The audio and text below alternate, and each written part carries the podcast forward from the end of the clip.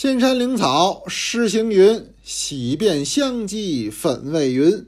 明月来头玉川紫，清风吹破武陵春。要知玉雪心肠好，不是高友手面心。细作小诗君一笑，从来佳名似佳人。大家好，我是杨多杰，今天是二零二一年五月二十七号，星期四，欢迎您收听天天多聊茶。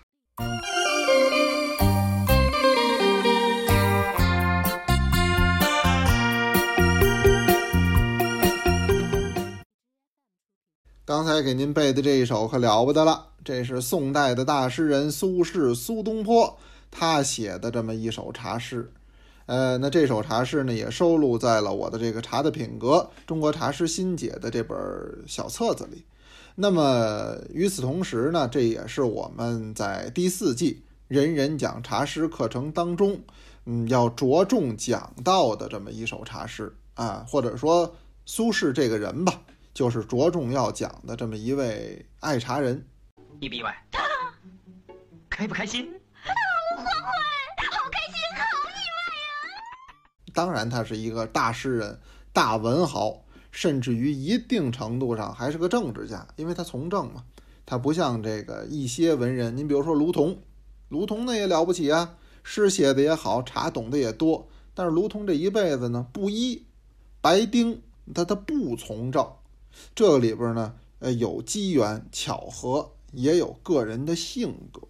那有的人他致力于哎齐家治国平天下，那么也有的人呢，他觉得独善其身更好。所以说，您看我给您讲茶诗啊，这个不同的诗歌里边也代表出了这个人不同的性格，或者说叫不同的人生追求。呃，也因为他们有了这样不同的人生经历。他们对于茶的认识和看法也会发生不同，这就叫一碗见人情，就是这一杯茶汤里边实际折射的是世间百态，是人情事理。也正因如此，可能也是咱们大家伙儿喜欢茶的原因。当然，我这是想起苏轼的茶诗，给您多说这么几句。苏轼的一生啊，也真得说，一直是与茶相伴，与茶结缘。啊，几起几落，身边都有茶，而且几起几落之间也都写了茶诗了。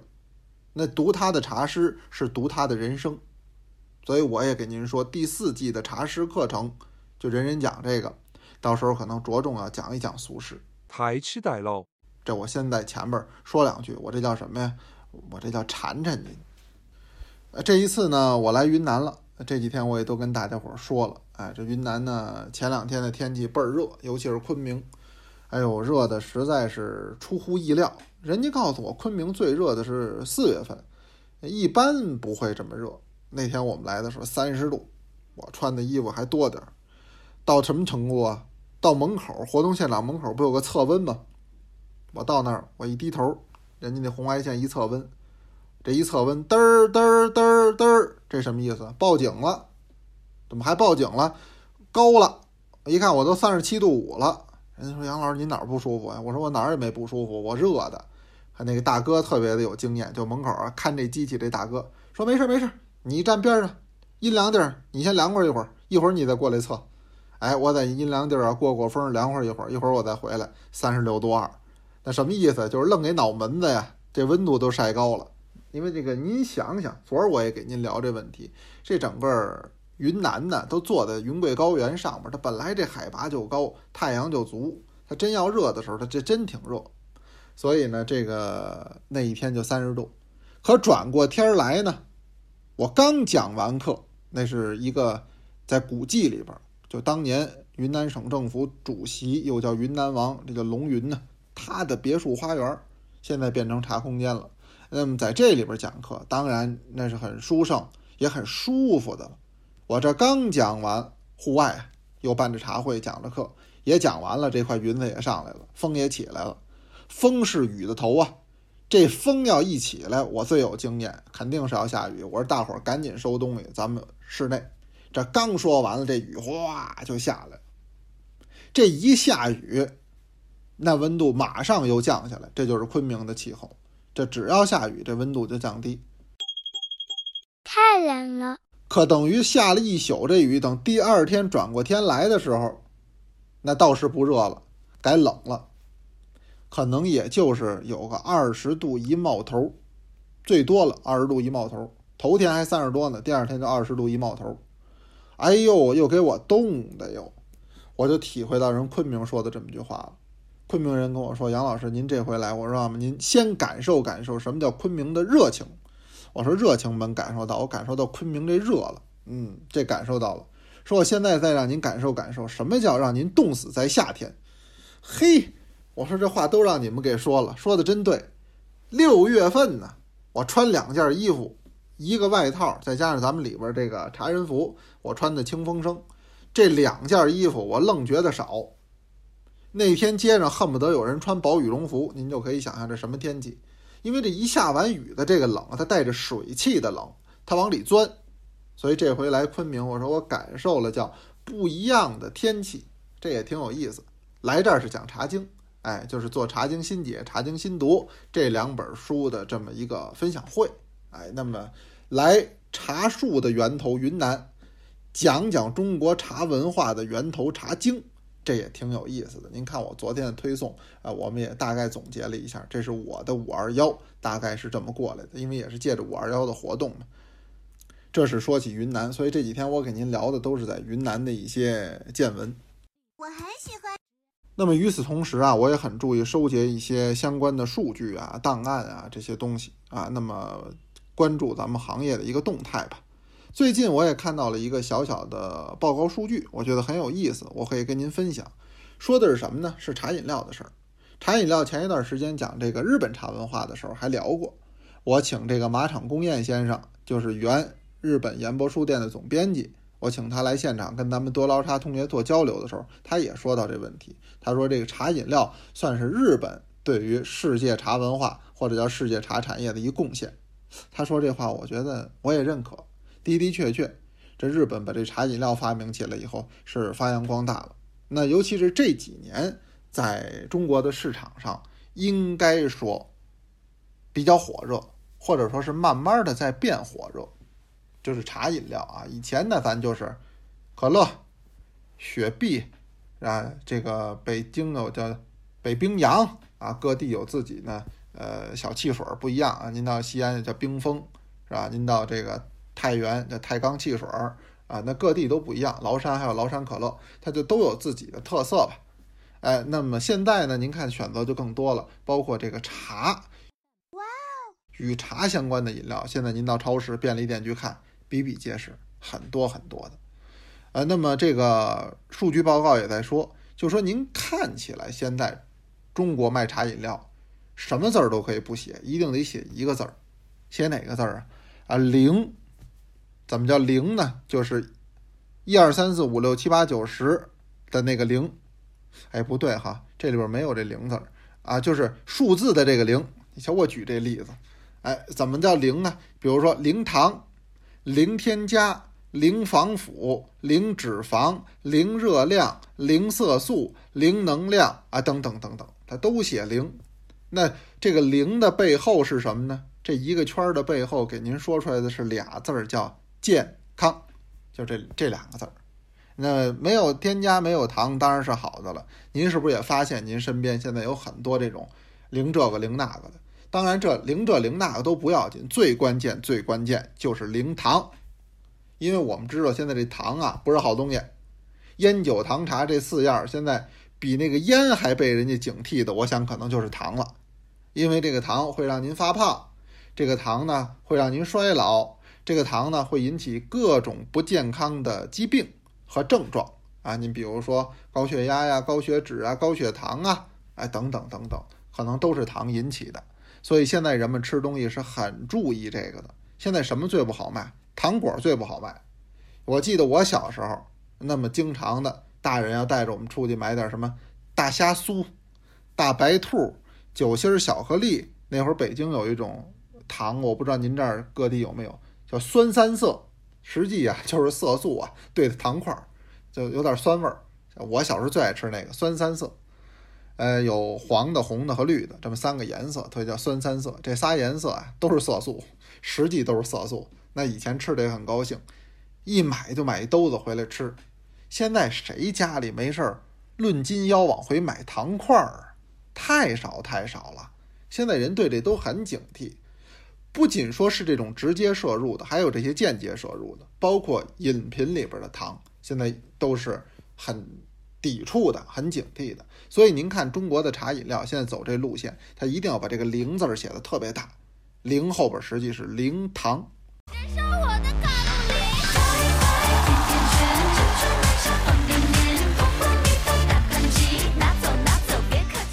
是零糖，咱就不给您举例了啊，这例子就太多了，是吧？可实际上，人这个报告数据说完了以后，哟，我觉得呢，还是还是挺挺让我震惊的。怎么呢？就是你觉得这个零糖现在是一个主流的趋势吧？咱们说叫主流趋势，可实际上，按照人家行业的报告数据表显示，零糖的茶饮料。在中国茶饮料总体市场中的占比仍然很低，很低。到什么程度呢？不足百分之十。那也就是说，绝大部分卖出去的茶饮料仍然是含糖的。那么，含糖茶饮料的占比超过百分之九十，就是绝大部分的国人所选用的或者说热销的仍然是含糖茶饮料。这里边我就给您举例子，不说品牌。您比如说冰红茶，比如说冰绿茶，比如说柠檬红茶，比如说茉莉清茶、茉莉绿茶、茉莉蜜茶啊，等等等等等等。那这些您听起来耳熟能详，我不用给您说牌子，您甚至也都知道是哪个牌子。这才是今天中国茶饮料的主流。那么零这个零那个，尤其是零糖的茶饮料。看起来很热闹，但是现在在市场上可以讲微乎其微，而且并不好销。那如果畅销的话，那你的占比不能这么低呀。等于现在大部分的占比仍然是被这个有糖茶饮料所占据着。实话实说，实话实说，这是我没有想到的一个现象。我还以为现在零糖的这个茶饮呢就已经很好卖了呢。哎，对对，很多人消费，因为我身边也有很多人喝这些东西。哎，我还真没想到是这么一个情况。不过你细数一下呢，咱们中国茶饮料这个发展的历程啊，你也会发现，这零糖的茶饮呢，或者说就想做纯茶饮吧，只是把它做瓶装、听装的这种，这条路确实也很不顺利。哎，为什么这么说呢？现在啊，我们能追溯到的比较早的。国内市场上的茶饮料就是打着茶的名号的，呃，不是可口可乐了，不是雪碧了，不是芬达了、七喜了，是茶饮料的，是什么呢？这东西我不知道哪位您还有印象？我说说您听听啊，您还有没有印象？我有印象，叫旭日升冰红茶。旭日升冰红茶这绝对比统一早，我印象特别深刻。为什么？当时我们有一同学，我小学同学。他们家开小卖部的，他们家就有这旭日升冰红茶，这个往后才有的统一冰红茶、康师傅冰红茶，这才慢慢推出来。这个就是中国最早的茶饮料，也是到今天为止最深入人心的茶饮料，也是最畅销的茶饮料，也是卖的最多的。哎呦，不错哦。那么这些可都是含糖的茶饮料，对吧？您甭管哪个牌子的冰红茶。后来又出了冰绿茶，啊，还有那个冰茉莉茶，这些里边肯定是调饮，肯定是带糖，喝起来是甜不滋儿的。我的理解就是不带气儿啊，这是我的一个粗浅的理解。所以您看，咱中国这茶饮料从一九九零年代开始，真正跟大家见面的、大家接触上的都是有糖茶饮，这是真有群众基础啊。那当然，后来呢就多了啊，后来日本的这三得利也进来了。啊，咱们这个统一啊，康师傅、可口可乐这些，慢慢就都开始做这个啊。那么有的做有糖的，有的做无糖的，都在做。呃，但现在看起来总体还是有糖的卖的好，无糖的卖的不好。那个数据表格竟然能够达到有糖的占比超过百分之九十，无糖占比不足百分之十，我还挺震惊的。我的天哪，这么神奇吗？但是我也想，为什么这无糖茶饮料卖的不好呢？我觉得重要的原因就是不好喝。那有糖的茶饮料，咱就说冰红茶、冰绿茶，说实话啊，喝半碗半杯的，我还真能喝下去。为什么？人家调味儿了，人这又有点茶味儿，还可能调了点酸味儿，当然更多的是有甜味儿。那这起码成为了一杯酸甜可口的饮品。那我就抛开茶这话题呗，我也不拿它当茶喝，我就拿它当饮料喝。哎，如果真有的话，您给我，我还真能喝半瓶儿。原来我也买过，可能也有同志还挺爱喝这东西的。你也不觉得这是在喝茶，你也不觉得是在喝红茶，也不觉得喝绿茶，你是觉得在喝饮料，只不过这饮料叫这名儿就是了。这无糖茶饮可就不一样了，它所谓想做的是比较纯粹的、无添加的、相对保留茶汤原来风味的这么一种茶饮。但说实话，都够难喝的，一个赛着一个难喝，咱就别说牌儿了，很伤害人家。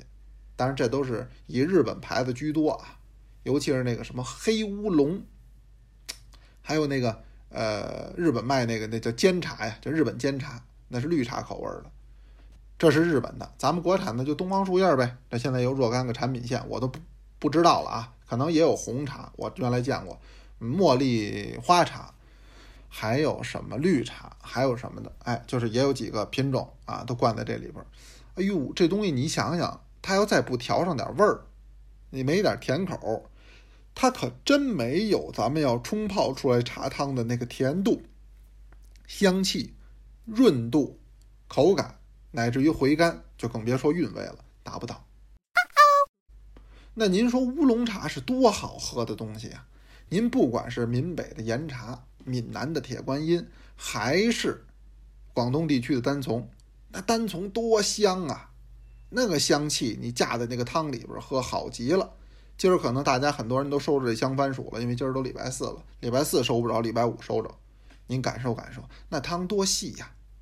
那个汤水又滑又纯，香气还好，甜度还高。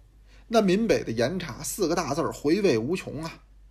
那么您说这么好的茶汤，这么丰富的，有香有甜有韵有回甘，这样的茶汤，那您说您那个所谓黑乌龙？您怎么跟这比呀？这这差的太多了。你要跟人家一般的可口可乐、雪碧比，我觉得不好喝。可是你跟人家这个真正的茶比呢，你也不好喝，你两头不占。所以我后来看完了，我也觉得有道理。它是占比到不了百分之十，那你喝它完全就得为健康。除了健康以外，你恨不得是捏着鼻子喝，咬着牙喝。我说如果那样。我还不如喝瓶白水呢，这是我个人的感觉啊。但是这回来云南呢，我也有个体会。这回来云南，人家给我拿了一个茶饮料，我其实不怎么喝茶饮料，但是那天我特别高兴，我想喝。为什么呢？因为说杨老师您拿这就带酒了。我一听这话，我太高兴了，以茶代酒啊！我说好好好，就喝这个，就喝这个。哎，人家把这拿来了，听装的这饮料，什么的呢？是普洱茶的茶饮料。哎。这个饮料您还真别说，我一喝，是我目前喝到的，我觉得我比较满意的。为什么呢？呃，第一个来讲，喝出普洱茶的味道了，熟茶的味道有，带有一点淡淡的糯香，可以的。汤水呢还挺滑顺的，颜色也挺深的，因为也符合普洱茶的汤色。哎，哇哦，不错呀。那色儿啊，有点跟什么似的呢？你要说跟可乐、跟红酒也像。您您知道绍兴有黄酒啊，嗯，就是咱浙江有黄酒，那么这个实际跟那颜色也挺像，所以人家问说杨老师您这杯子里喝的是什么呀？我说我喝的这是云南黄酒。哟，人说云南还有黄酒呢啊！我说就是我这个，你闻闻。人一闻，嗨，这不茶叶吗？您这不蒙人吗？但是你要单看这汤色也挺像，哎，比较红艳啊，浓稠的这种汤色，还有口味上也过得去。哎，所以这回也给我一种新的认知，那也是零零添加呀。就我喝这个普洱茶的这个现在罐装饮料也是零添加，但是我能接受。我就突然在思考一个问题：是不是不是所有的茶，就是我说的是茶类啊，都适合做成这种快消的饮料，分装在瓶子里或者罐子里？这是我个人的想法。可能像乌龙茶、绿茶，乃至于茉莉花茶这样的茶，因为它的香气非常的明显，而你要做成瓶装饮料，香气损失一定会比较大。那么它的口感里边甜润，甚至还有韵味，那么这个肯定也不是一个几块钱的瓶装饮料能够达到的。那么你喝起来会觉得失望。那像黑茶这样的茶汤，它第一个有一定功能性的，那么第二点来说呢，香不是很高，喝的是汤的这种，是不是？因为这样，所以好像做到这个饮料里边还好一些，这是我的一个认知啊。也正好今儿聊起来，借着我看的这个报道，也借着我在云南行的这个见闻，我来跟您聊互动话题。我也想说这个，就是您可以想象一下，脑补一下，咱们有六大茶类，再加上再加工厂。茉莉花茶属于再加工茶，咱们这些紧压茶也是再加工茶。您认为，如果让您做这茶饮料的话，您觉得哪一类哪一种相对比较适合做茶饮料，而哪一类哪一种又不太适合做茶饮料？因为这肯定我觉得是有偏差的。我把我的想法跟您说，我也想听听您的想法，您的建议。来留言交流一下吧。今天我们诵读茶室的同学呢是五班的陈瑞，老规矩，咱们先鼓掌后欣赏。